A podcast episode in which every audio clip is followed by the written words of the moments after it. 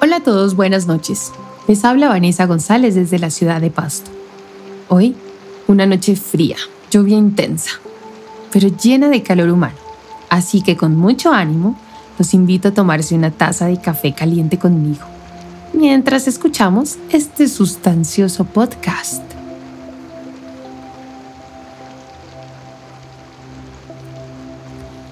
Quisiera contarles que me ha encantado estar con ustedes, sobre todo en esta nueva realidad, en este sinnúmero de emociones que tenemos por causa de una pandemia, en un momento donde no sabemos qué hacer o cómo actuar. Y agradecerles porque a pesar de tantas cosas, han querido aprender conmigo, han querido permanecer y acompañarme, han querido aprender y enseñar. De verdad, mil gracias. Hoy realizo este último podcast pero me gustaría saber si les ha gustado aprender y relajarse conmigo. Me gustaría que me dejen sus comentarios o que me cuenten cómo se sintieron. Sobre todo esperando que me comenten si les gustaría seguir escuchando más podcasts de Todos Pueden Cantar. Me gustaría culminar indicando cuáles son las dos colocaciones vocales que aprenderemos y con las que concluimos el nivel de técnica vocal. No sin antes recordar como en cada podcast, los pasos que hemos seguido. Recuerden que sigo un orden. Y puede que sea el correcto a pesar de que existen infinidad de caminos para aprender y hacer música. En el primer podcast conocimos puntos de respiración. En el segundo, el músculo llamado diafragma y nuestros resonadores.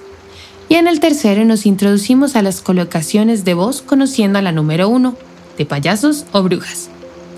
Así que hoy vamos a conocer, retomar y aplicar las dos voces faltantes.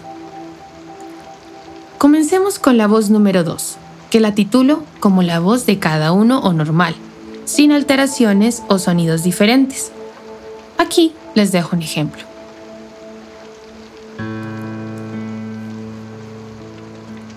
Al un beso y una flor un te quiero, una caricia y un adiós. Es ligero equipaje para tan largo viaje. Las penas pesan en el corazón.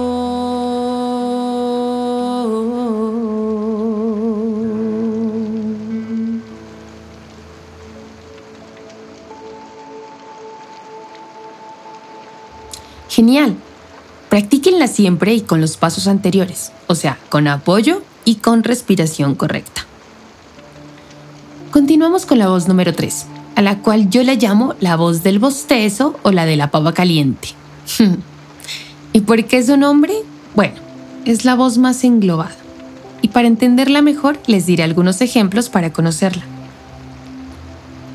Cuando ustedes fritan papas, y prueban una sin saber lo caliente que estaba, o cuando se toman un sorbo de café o chocolate caliente y por obvias razones ya no lo devuelven al plato, ¿qué suelen hacer?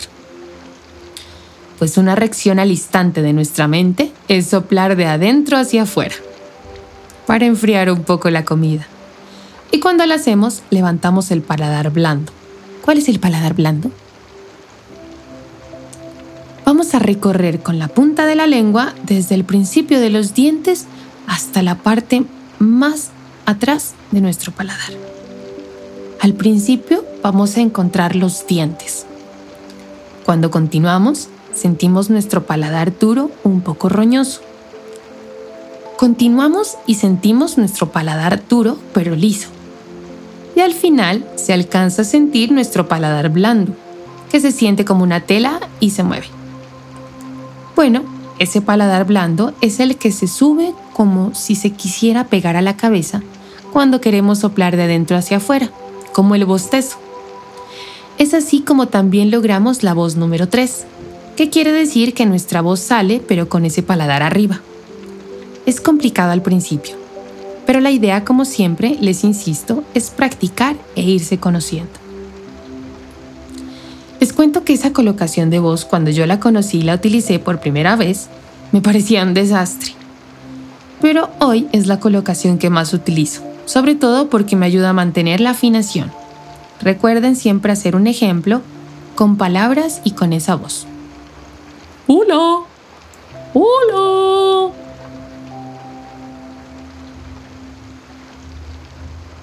Aquí les va un ejemplo de una canción cantada con la voz número 3. Te busco perdida entre sueños. El ruido de la gente envuelven en un velo. Te busco volando en el cielo. Llevado un pañuelo viejo.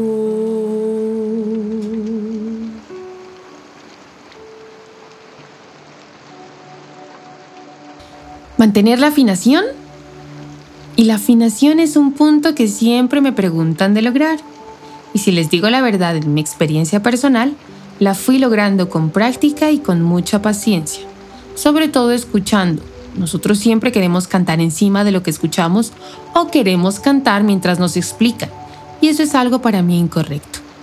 Sobre todo porque siempre pienso que para aprender tenemos que aprender a escuchar retener el conocimiento y de ahí sí cantar, dándole la orden al cerebro. La afinación sí se logra, sí se puede, lo digo por experiencia. Cuando niña, siempre era la más desafinada. Es más, era un desastre. Por eso mi profesor del colegio siempre puso a mis compañeras a cantar como solistas y yo, yo era el relleno. Ahora tengo un coro de casi 400 niños y los que faltan por contar. Así que todo se puede. Ustedes también lo pueden lograr. Y bueno, me distraje contándoles mis anécdotas, pero retomando. Hoy aprendimos las dos voces faltantes de colocación. Recuerden que todo se logra con práctica y paciencia. Este es un camino largo pero lleno de experiencias hermosas y sobre todo de felicidad. Culminando este podcast, y como ya lo van sabiendo, he estado creando pequeños poemas que se dirijan a cada temática musical que vamos conociendo. Este es el día de hoy. Espero disfruten Sueño con Cantar.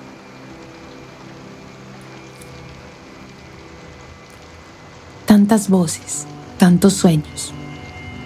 Si no los vives, jamás los sabrás. ¿Sabrás qué? ¿Sabrás cómo vivirlos? ¿Sabrás cómo cumplirlos? Pero si no lo logro, pero si yo fracaso, sería fabuloso. ¿Cómo dices eso? Ese sería el gran miedo. No, ese sería la mejor realidad. Así te caes, pero te vas a levantar para volver a empezar. Vive, aprende, levántate y fracasa, que solo así podrás volver a soñar.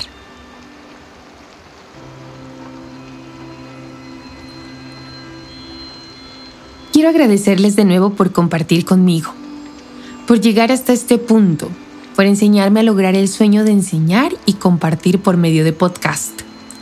Espero me escriban y comenten si quieren más programas de conocimiento y sobre todo de crear arte, de participar, de lograr, de soñar. Espero les haya gustado.